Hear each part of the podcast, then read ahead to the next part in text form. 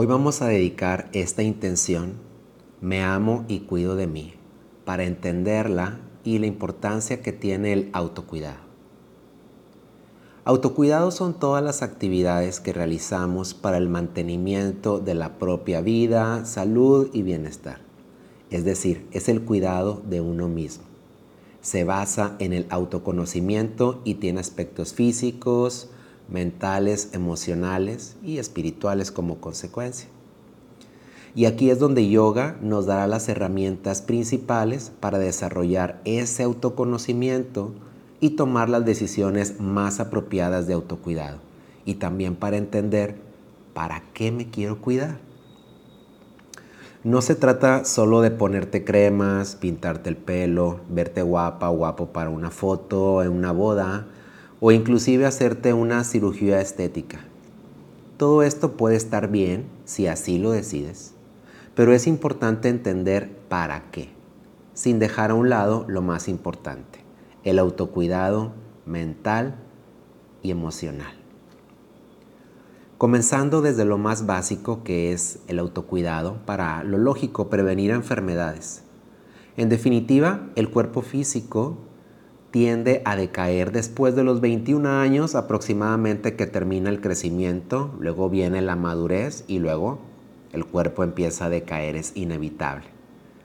Detente a pensar, ¿para qué quiero un cuerpo sano? La respuesta rápida sería para no enfermarme, es obvio. Sí, pero ¿qué vas a hacer si no te enfermas? Ve más profundo y responde tal vez para viajar. Puede ser una respuesta. Pero ve más profundo. ¿Viajar a dónde?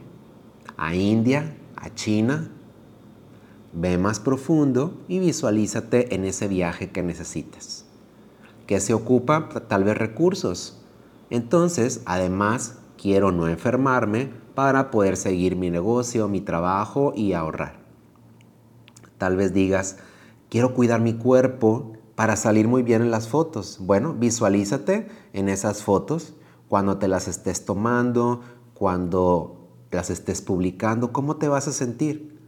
Encuentra tu motor de autocuidado físico y haz un plan. Obviamente yoga te va a ayudar muchísimo en este proceso del cuidado físico. También el cuidado de tu alimentación, de tu sueño, de tus horas de descanso, tu pensamiento positivo. No enfermarse además de ser un deber personal es un deber social. ¿Por qué? Si te enfermas, harás que las personas que están a tu alrededor se conviertan en tus cuidadores. Tal vez las personas que te aman, tus familiares, lo harán con todo el cariño, pero tú quieres para ellos. ¿Quieres que pasen el tiempo cuidándote? ¿Qué les quieres regalar a las personas que están a tu alrededor? Si te cuidas, Además, harás que la industria, en este caso la médica farmacéutica, no tenga que estar buscando nuevos remedios. En fin, el autocuidado físico tiene muchísimos beneficios, no solo para ti, sino para la ecología, para todos los seres que están a tu alrededor. Así que en definitiva, estarás cultivando también el sentimiento yoico, el sentimiento de unidad. El cerebro termina de desarrollarse y de madurar entre los 25 y 30 años. Y es común escuchar que a las personas mayores se les olvidan las cosas. Entonces tal vez tu meta de autocuidado mental sea tener una buena memoria, conservar tu buena memoria. ¿Pero para qué? En mi caso, yo ya tengo casi 47 años y me visualizo enseñando la filosofía de yoga y textos sánscritos hasta que ya no pueda hablar más, ya que esté viejito, pero que pueda seguir hablando, quiero seguir enseñando. Entonces, quiero tener muy buena memoria y mucha agilidad mental para responder a todos los estudiantes que vengan a mis clases. ¿Tú qué harías con muy buena memoria? ¿Y cómo la puedes cultivar? Tal vez te funciona desde hacer crucigramas, obviamente yoga, leer, memorizar canciones, aprender un idioma, muchas herramientas más. ¿Cuál te gustaría a ti poner en práctica y para qué? Cómo te vas a sentir y qué vas a lograr cuando ya tengas muy buena memoria. A nivel emocional, siempre estamos aprendiendo.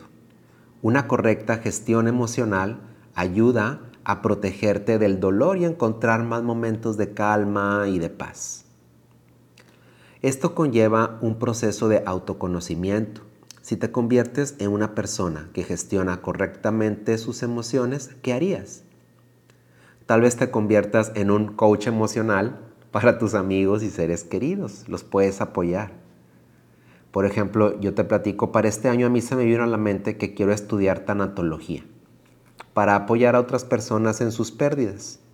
Siento que gracias a yoga en estos años he crecido a nivel emocional, a cómo me relaciono emocionalmente con otras personas y me siento listo para poder escuchar a otros, no gancharme y poder colaborar desde un método. Así es que se me metió eso a la mente, tal vez lo haga este año. Tú, ¿a ti qué te gustaría hacer cuando seas una persona emocionalmente madura? ¿Qué harías con este conocimiento, con esta buena administración de tus emociones? ¿Cuál es tu plan de autocuidado emocional? A lo mejor eres principiante en este tema. ¿Cuál es tu plan para convertirte en una persona que gestiona correctamente sus emociones? Tu autocuidado comienza hoy, no puedes esperar a mañana. Eres la persona más importante en tu propia vida. Así es que comienza con estas preguntas. ¿Quién soy? ¿Cuáles son mis necesidades físicas? ¿Cuáles son mis necesidades mentales? ¿Cuáles son mis necesidades emocionales? ¿Cuáles son mis necesidades espirituales?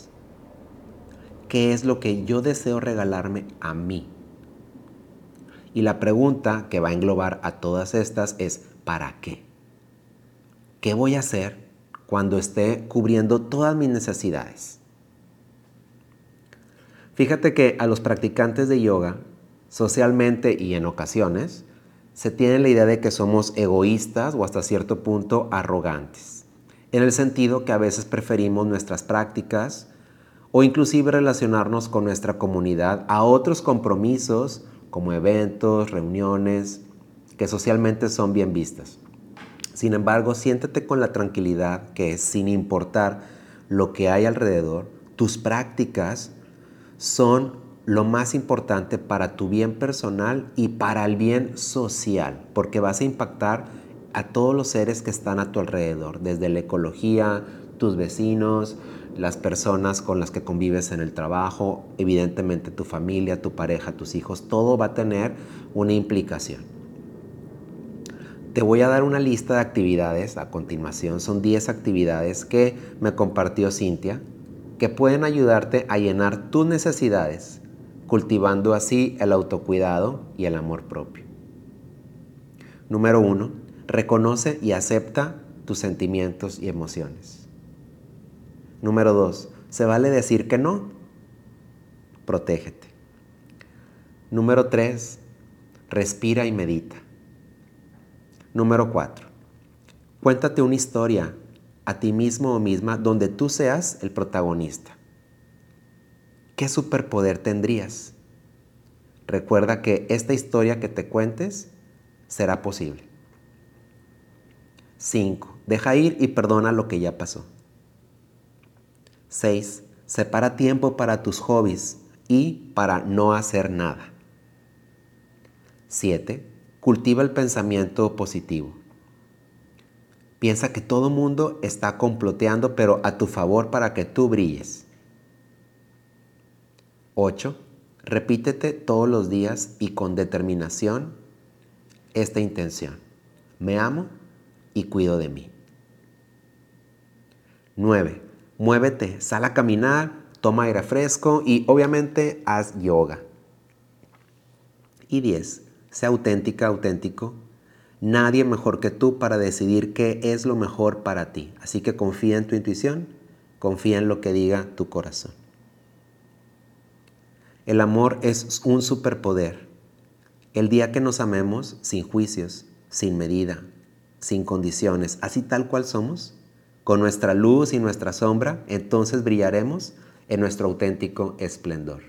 Sadak Yoga estará acompañándote en este recorrido a través del sistema de escuelas con las ubicaciones Monterrey, Carretera Nacional, Cumbres, Country, San Jerónimo, Mérida, Yucatán, Laredo, Texas y la nueva escuela en Riviera Nayarit, además de la comunidad a través de la app de Sadak TV y la comunidad extendida por YouTube.